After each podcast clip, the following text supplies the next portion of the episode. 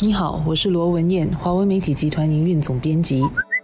你好，我是吴欣迪，联合早报和联合晚报的总编辑。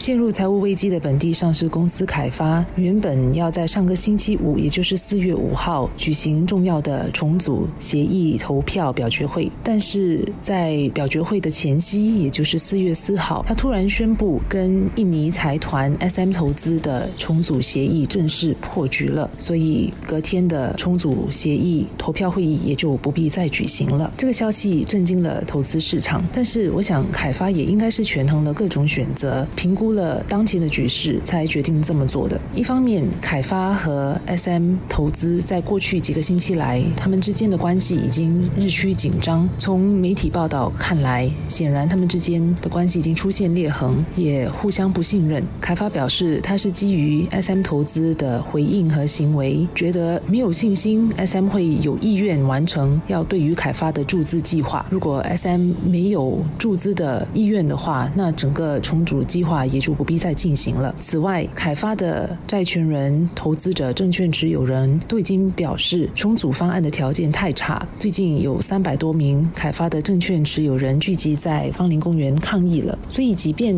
召开重组会议，也未必能够通过。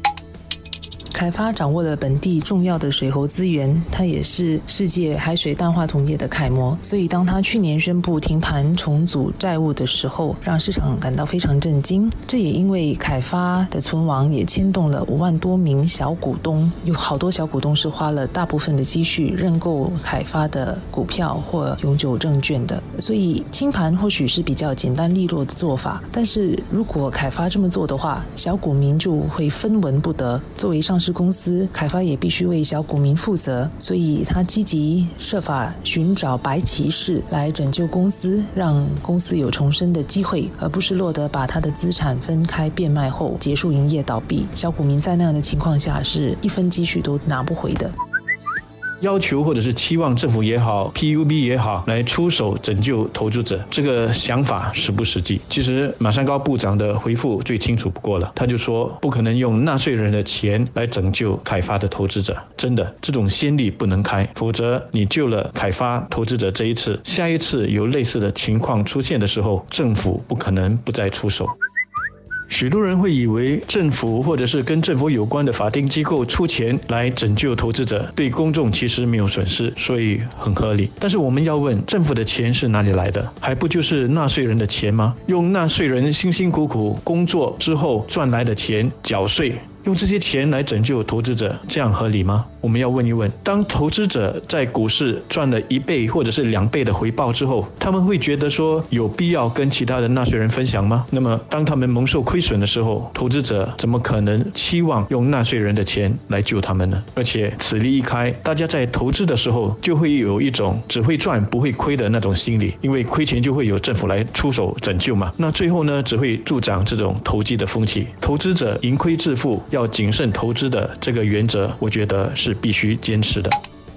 环境及水源部长马尚高最近曾在国会上指出，根据评估，大泉海水淡化厂的收购价是负值的，接下来几年很可能会继续亏本。此外，公用局还得承担额外的费用，来确保淡水厂在剩余可营运的时间里，可以继续可靠的运作下去。所以，公用局愿意放弃赔偿来收购大泉水厂，相信是为凯发摆脱了一道难题。公用事业局，也就是 PUB，是以所谓的零价格来收回凯发大泉的水厂。我看到许多公众，包括一些写信到我们报馆来的一些读者，真的不明白这一点，怎么可能是零价格呢？我自己呢，也是因为看了不太明白，去问了一些专家。其实大泉的厂是分电厂跟水厂，PUB 呢，因为它负责的是水，所以它只对水厂有兴趣，对电厂没有兴趣，所以只要收回水厂，以便确保新加坡的水供不会因为这个事件而出现问题。那么水厂当然是会有。价格的其实是不可能有所谓的负资。那么水厂呢是根据独立的评估机构他们来做一个定价。但是因为凯发原本按照合约呢，应该在下来的十多年以某一个定价继续的供水给 BUB，但是现在他没有能力这么做了，PUB 不得不接手了，也就是凯发毁约了。他需要按照一个方程式来计算毁约的赔偿，而这笔赔偿其实是比水厂本身的这个价格远远的高出许多，所以才会出现所谓的负值或者是负价。价格。但是因为凯发现在已经是几乎面临破产了，所以 PUB 就知道说这笔赔偿要追呢也是追不回来了，所以就干脆说算了，我就以零价格来收回这个水厂，以后呢我就自己来管理，自己来操作，继续的确保新加坡有足够的水供。我希望这个解释能够让公众明白一些。